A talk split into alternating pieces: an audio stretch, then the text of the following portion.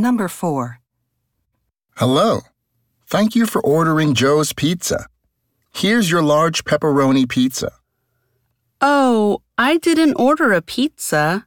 I only ordered one box of small breadsticks. Really? I might have come to the wrong house. Is this 1603 West Avenue? Yes, it is. I think you may have just brought the wrong order. Question. What did the man do wrong?